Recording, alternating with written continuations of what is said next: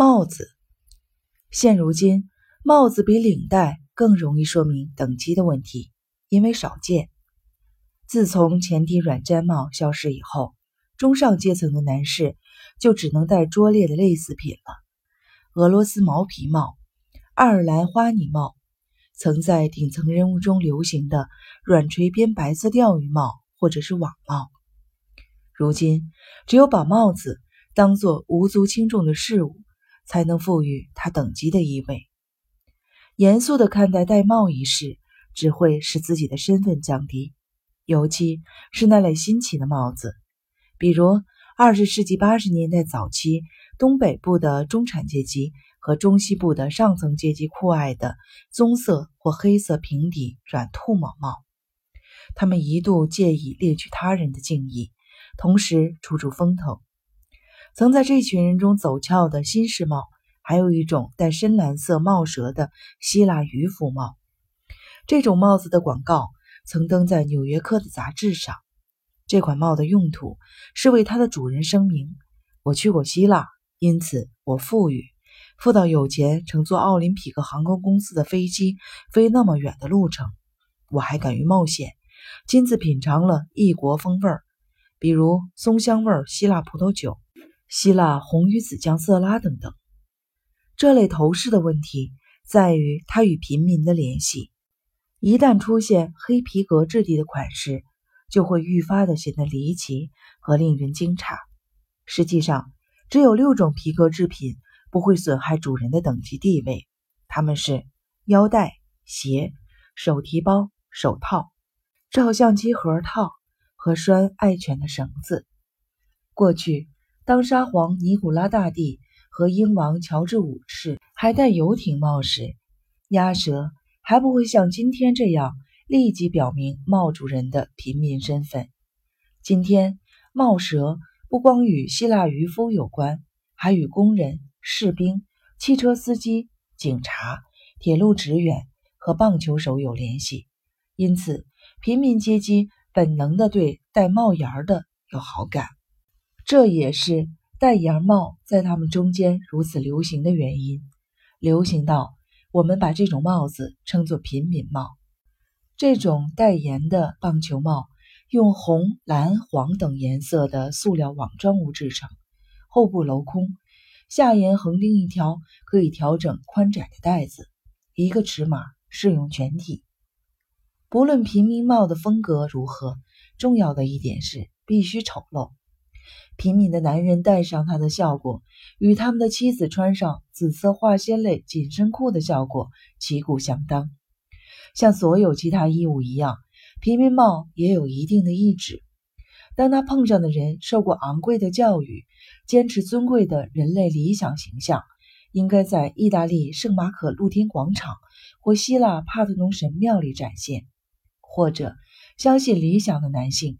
头型属于米开朗基罗的大卫像，或西斯廷教堂壁画上的亚当，他就会说：“我比你一点都不差。”后部的小袋子是重要的平民阶层的标志，因为它降低了买主的身份。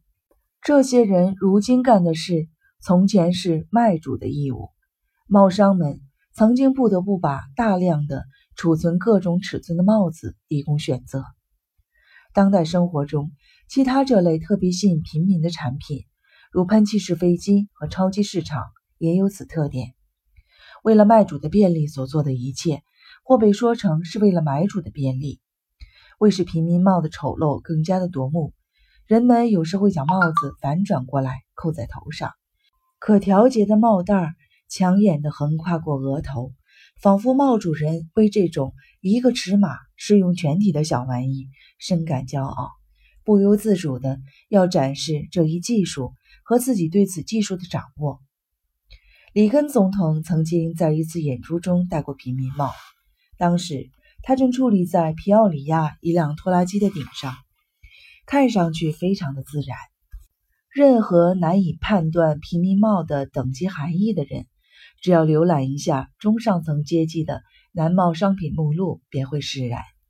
这个品牌提供的头部用品。几乎应有尽有，但恰恰和塑料平民帽划清了界限。虽然出于市场考虑，提供了一款，却是鹿皮制的。平民帽是仅次于 T 恤的最佳语言展示场所。从粗鲁的上尼到温和的卡罗莱纳工具和工程公司，鲍德温过滤器，帕克牌腊肠，汤姆卡沃的平民冰淇淋摊贩，会头戴前方写着“卡沃”几个大字的平民帽。人们也许会认为，平民帽是各类男子帽饰中的最低点。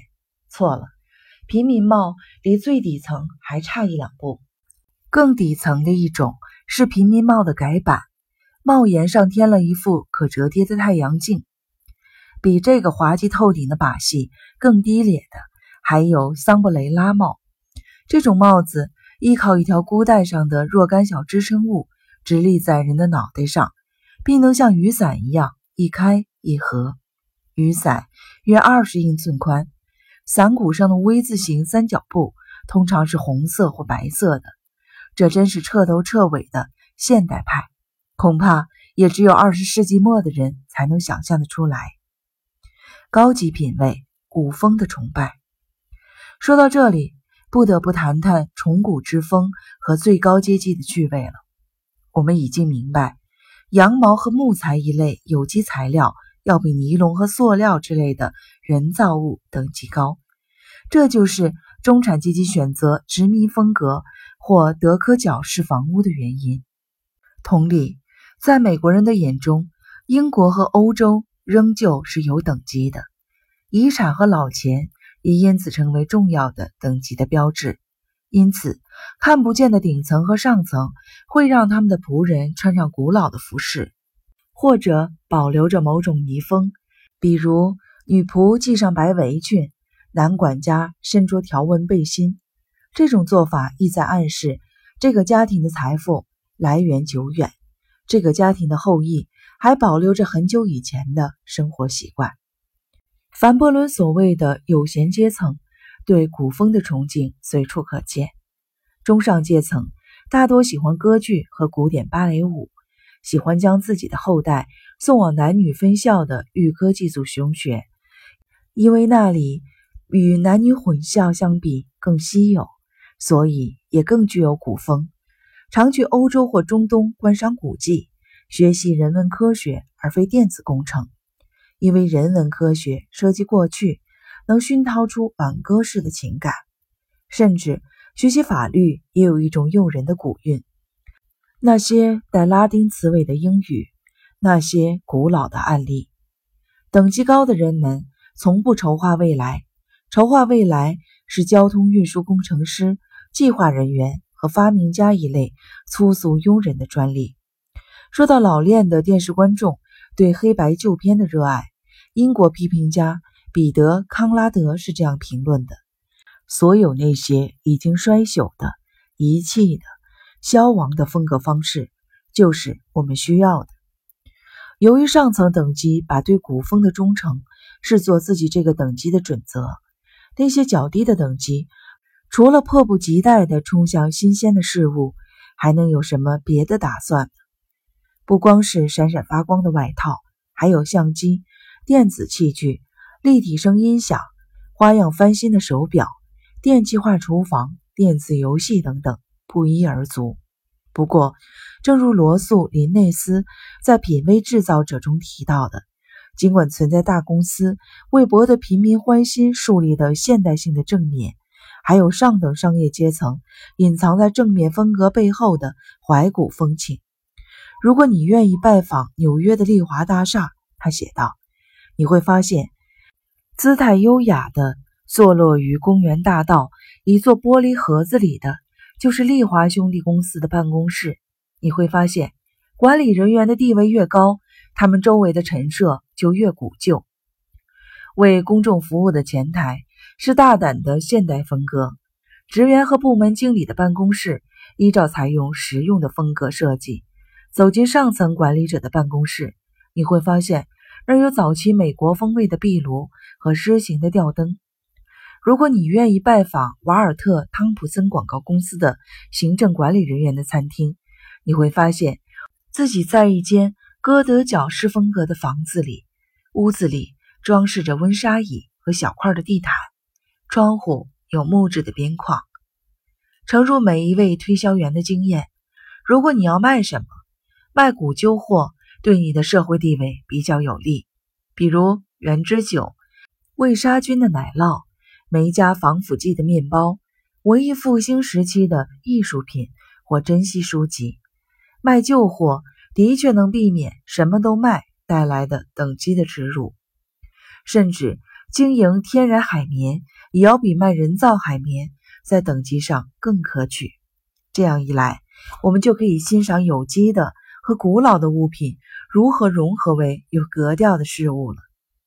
英国崇拜是上层品味中必不可少的要素，范围包括服装、文学、典故、举止、做派、仪式、庆典等等。当然。我们也要注意到现今崇英阶层生活格调的种种反讽意味。在英国称雄世界的十九世纪，势力之辈模仿英国时尚，当属自然之举。势力之辈如今依然这么做，却并非由于英国的强大，而是由于其衰落和腐朽。拥有和陈列英国物品，会显示一个人的上古之情。上层和中上层阶级的品味也因此得到确立，于是会有格子呢裙、舍德兰的毛衣、哈里斯花呢外套、巴宝莉的风衣、军团式的领带。中产阶级以上的普通美国男性一般认为，衣着得体意味着你应该尽可能的让自己看上去像五十年前老电影中描绘的英国的绅士。最高阶层中的年轻一代总是要学习马术，因为最好的社交装备和附属饰品是从英国进口的。最高阶层的食物亦与英式食物风格相似，淡而无味，松软黏糊，而且少有变化。中上阶层的周日晚餐菜谱也是英式的翻版：烤肉、西红柿和两样蔬菜。去圣詹姆斯宫的美国大使仍然感觉到有必要强调他的上层地位，哪怕他是沃尔特·安宁伯格本人。这可跟在斯里兰卡或委内瑞拉当大使不一样。深深铭刻在美国人意识中的一种崇古，有可见于美国大学建筑设计中哥特式风格的盛行。高等教育机构越是古雅的地道。就越让人追忆起他们的两位英国先驱，因此，加州格兰戴尔的一家低等函授文凭作坊，为了吸引平民阶层的美元，就会为自己取名为新肯顿大学。只有当你从平民和中产阶级各州向美国东北部移动，直到接近中上阶层时，你才会感觉到扑面而来的英格兰母亲的浓郁气味，那气味。仿佛发自昂贵的旧皮革的滚边、洁衣液体消毒剂和焦油的肥皂，你这才意识到，中上阶级确实相信牛津、剑桥同哈佛、耶鲁相比，不仅更古老，而且更好。当然，密歇根大学就更不值得一提了。研究过中上阶级，你就会发现，他们相信乙醛苏打水要比白石苏打水更好。尽管他们一向以冷落广告为荣，在餐桌上，你不但会听到人们时不时地提及皇室，还必须洗耳恭听有关英国查尔斯王子、戴安娜王妃、玛格丽特公主、安妮公主、安德鲁王子以及威廉小王子的热烈的长篇大论。甚至还有一处三叶草庄园，不但没什么英格兰风味儿。连等级地位也令人生疑。所幸休斯顿离波士顿很有一段距离，恐怕谁也不会亲自去探个究竟。这倒是让人想起了可怜的赫尔曼·塔罗尔医生。他那中上阶层的女友，为了掩饰他的庸俗，在他的客厅里撒满了英国的杂志，结果害得他一命呜呼。只要是英国的，就一定有档次。这种观念促使一些人更名换姓，只为听起来更带有英国的味道。